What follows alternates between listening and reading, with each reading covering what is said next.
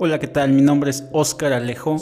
¿Quién es Óscar Alejo? Sean todos ustedes bienvenidos a su programa Iniciativa 4.0.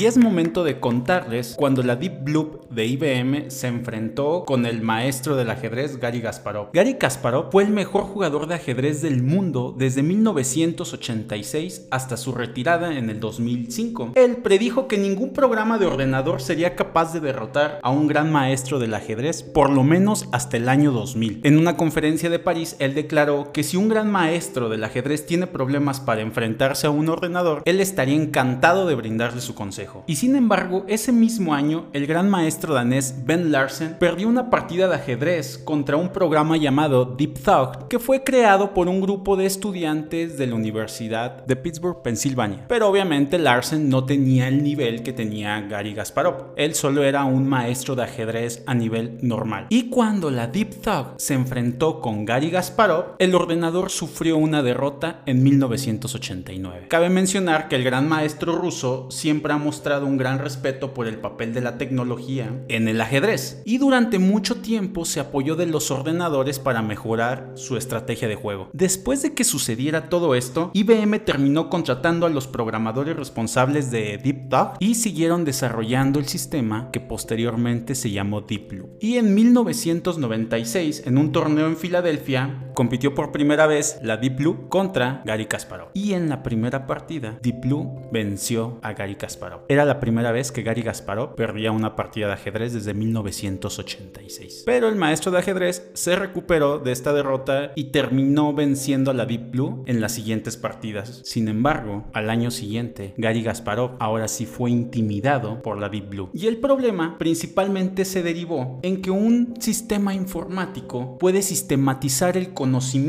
mediante el estudio de las estadísticas. Todo esto en tiempo real. Así que las bases de datos de estos sistemas contienen los resultados de cientos de miles de partidas y como sucede con cualquier otra base de datos, se pueden utilizar para obtener datos que ayuden a realizar predicciones. Y dentro de estas predicciones, los programadores de IBM estudiaron información de diversas fuentes de datos. Y entre estos datos estaba la frecuencia con que se había utilizado cada una de las secuencias de cada una de las jugadas de apertura. También analizaron todas las jugadas que se convertían en victorias y cada uno de los movimientos con su posible resolución. Recordemos que estamos hablando de 1997 y todo este cruce de datos no se había visto antes, por lo menos para ganar una partida de ajedrez. Así que Kasparov no solo se enfrentaba a una computadora, Kasparov se enfrentaba a los fantasmas del pasado de los grandes maestros. Todo el conocimiento de ellos estaban en un ordenador. Por ese motivo, la primera de seis partidas que se jugó en el año de 1997, el objetivo de Kasparov era que el ordenador no pudiera basarse en la información contenida en la base de datos y el ordenador terminara jugando a ciegas. Y esto de momento le pareció funcionar, ya que los enfoques puramente estadísticos sobre las predicciones resultan ineficaces cuando no se dispone de la suficiente data para tomar una decisión. Considerando esto, la Deep Blue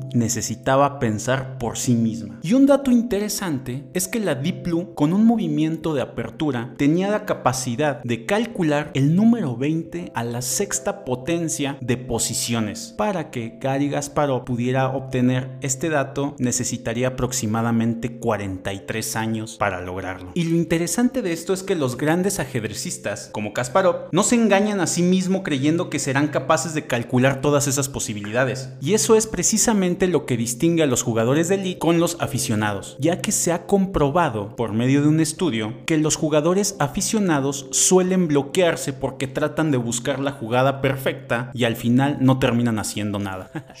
A diferencia de un maestro de ajedrez, él busca una buena jugada para simplemente una determinada posición. Y esto en realidad lo que hace es tratar de sacarle el mejor provecho a esa jugada. Y es aquí donde nos cuestionamos lo siguiente. ¿Cuántas veces al día, cuando queremos tomar una decisión, analizamos cuál será la solución perfecta para un determinado problema y no terminamos haciendo nada. ¿Cuántas veces nos quedamos paralizados por tanto análisis? Y aquí me gustaría hacer mención de la regla 40-70. Y esta regla consiste en responder la pregunta ¿cuánta información necesitamos para tomar una decisión? Así que la regla 40-70, atribuida a Colin Powell, sugiere que cuando la información se encuentra en el rango de un 40-70%, hay que actuar por instinto, intuición y experiencia. Obviamente que se necesitan datos precisos, planear meticulosamente los posibles movimientos y a la vez checar sus implicaciones. La belleza que encierra la regla 40-70 es que es un proceso de toma de decisión basado en las circunstancias del momento y no es la búsqueda de una verdad máxima o absoluta. Vaya, es un proceso de intuición. Y regresando al juego, obviamente dominar un juego de ajedrez contra un computador, desde luego que no se le va a ganar con una estadística básica, pero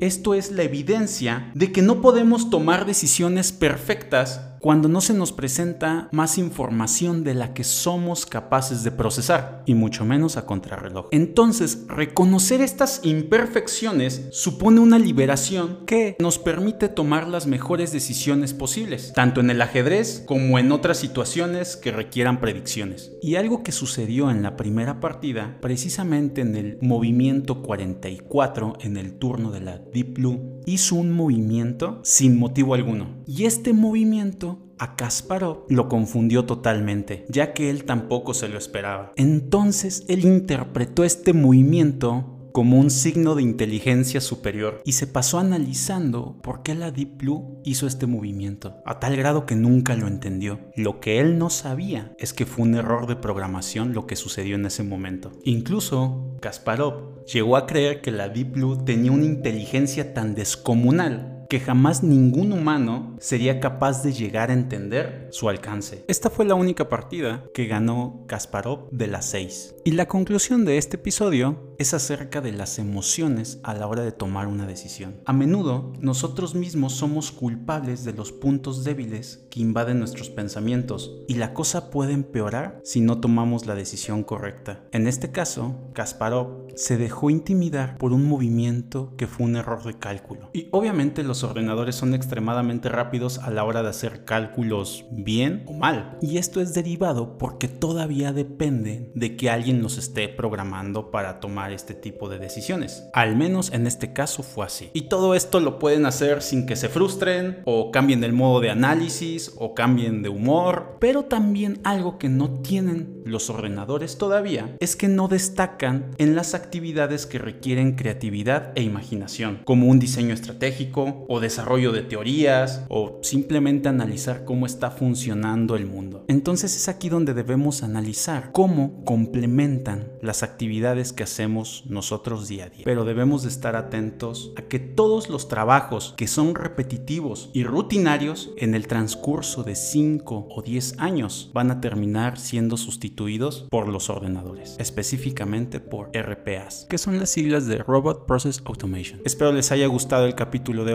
y les dejo una pregunta al aire. ¿Actualmente lo que estás haciendo en tu trabajo es repetitivo o rutinario? Nos vemos en la siguiente.